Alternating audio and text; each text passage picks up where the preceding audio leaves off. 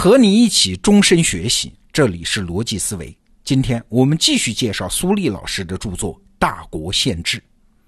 昨天啊，我们是谈了科举制的合理性，但是观察科举制，其实还有另外一个角度啊，它绝不仅仅是一项人才选拔制度，它本身就是一项政治工具。什么意思啊？你看，选拔人才，表面上看就应该只看重个人的能力和才华，但是加上政治考量，这事儿就没那么简单。科举制度它必须要能够综合平衡社会中的各种利益。在中国古代这样的农耕大国，最重要的政治问题是啥？就是来自各个地方的精英是不是都有机会参与朝廷政治啊？参与全国性的治理啊？虽然中国古代没有民主的问题。但是这和现代民主政治中的代议制道理是相通的嘛？只要是政治，一定讲究代表性。我们前天的节目就说过一个细节：当年啊，汉武帝创立推举制，要求各地官员推举人才。那他是怎么要求的呢？他要求每个郡推荐一个，有的郡呢没有完成任务。汉武帝说：“这样的官员应该撤职啊！”后来他又规定，各郡都要按照人口基数来推举人才。哎，你有没有发现这个规定其实有点怪的？推荐人才嘛，应该唯才是举才对呀，没有就不应该推呀。怎么能在各地搞名额摊派呢？因为各地经济文化发展水平不一样的嘛。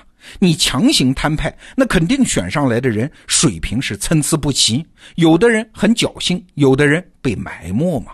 对，原因就在于我们刚才说的，这是政治考量。中国这么大，各个地方的精英都得能看到我能成为全国精英的可能性啊。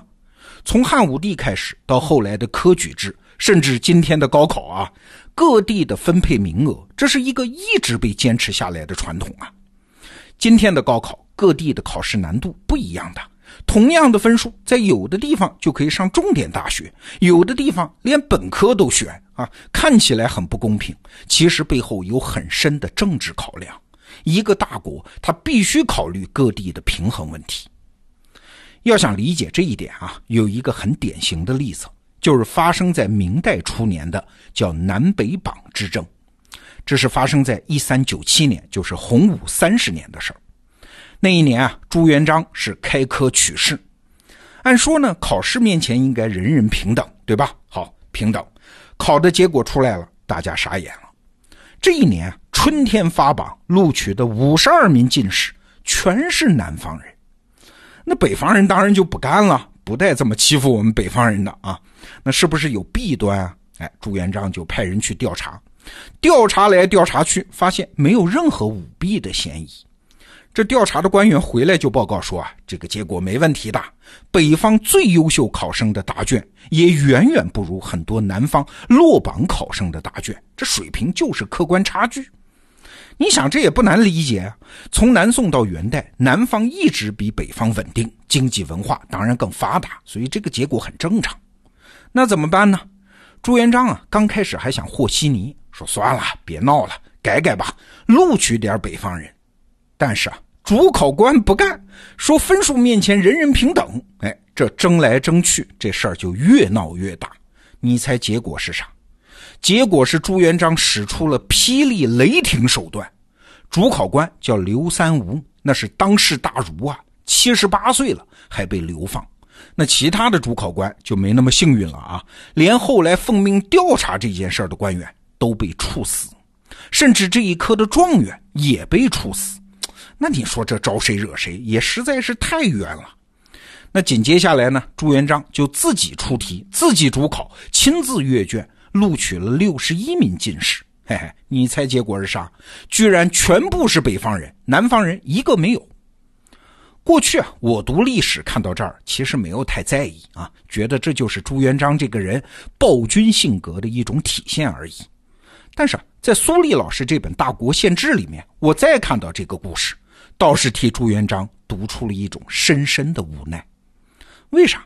因为一三九七年洪武三十年这一次争议啊，夹杂了一个特别糟糕的因素，就是朱元璋的老家它属于南直隶，在概念上是属于南方，那北方人呢，虽然不敢这么明说啊，但是心里难免会想啊，哎，这就是因为皇帝偏心吗？偏向南方人吗？所以你看，这已经不是考试是不是公平的问题了，而是皇帝是不是偏心的问题了，甚至是明朝这个从南到北建立的新王朝是不是要歧视北方人的问题了。这对于刚刚建国三十年的明朝来说，是一个承受不起的猜疑呀，在国家统一问题上埋下了重大隐患。那理解了这个深层的担心，你就明白朱元璋为什么要做的那么激烈，那么不近情理了。他残酷的对待主考官，对待新科状元，无非就是向整个北部中国的精英展示：哎，我朱元璋，全国的皇帝啊！你们怀疑我偏袒南方人，我就矫枉过正给你们看，你们看看我是不是偏袒？你看我处置南方人已经到了不近情理的程度，所以啊。那些冤死的人，不过是被朱元璋出于政治考量借人头一用罢了呀。好了，又过了几十年，到了一四二五年，明仁宗的时候，就明确规定啊，咱们别吵了，科举按照地域分配名额，北方人占百分之四十，你们确实水平差一点啊。南方人呢占百分之六十，承认南方人的优势，但也要给北方人留足空间。虽然这个比例后来有调整。但是，这个按地域分配录取名额的制度一直沿用到清末废掉科举的那一刻。有意思的是啊，紧接着第二年，就是一四二六年，又在南榜和北榜中各拿出了百分之五的份额，凑了一个百分之十。哎，这叫中榜。那中榜是指哪个地方呢？你肯定是以为中部地带啊，不是，是两个很奇怪的地方。一块呢是四川、广西、云南、贵州这几个西南省份，还有呢就是朱元璋老家附近的一些地方，就是今天的合肥、凤阳、滁州、和县，安徽的一部分地方。哎，这奇怪啊！大西南和朱元璋老家远隔数千里，民风、文化、习俗是毫无相似之处，这怎么能合起来成为一个中榜呢？还占百分之十呢？哎，这也是良苦用心呐。两点啊，第一点用意啊是经营西南。当时从全国范围来看，西南这片地方文化非常落后，那设立这个中区呢，就等于是皇帝向西南的精英传递了这样的决心：我把你们当老家人一样看的啊，我把科举当中的名额给你们留足了。这其实啊是为西南四省的读书人参政、参与中央政治降低了录取的门槛嘛。这会大大有利于国家在整个西南地区的政治文化的整合。那第二点的用意呢，就更深了，是彻底让皇家解套啊。前面我们讲的南北榜事件之所以演化到那么血腥的局面，就是因为皇帝的南方人身份被裹进来了嘛。即使朱元璋处理的那么激烈，他也不彻底解决问题。只要朱元璋的家乡人还参加科举，这就会永远是个问题啊！不论你考取多少，都会有人说皇帝偏心，或者是皇帝有意压制自己人，牺牲自己人笼络其他人，这两派意见都会有。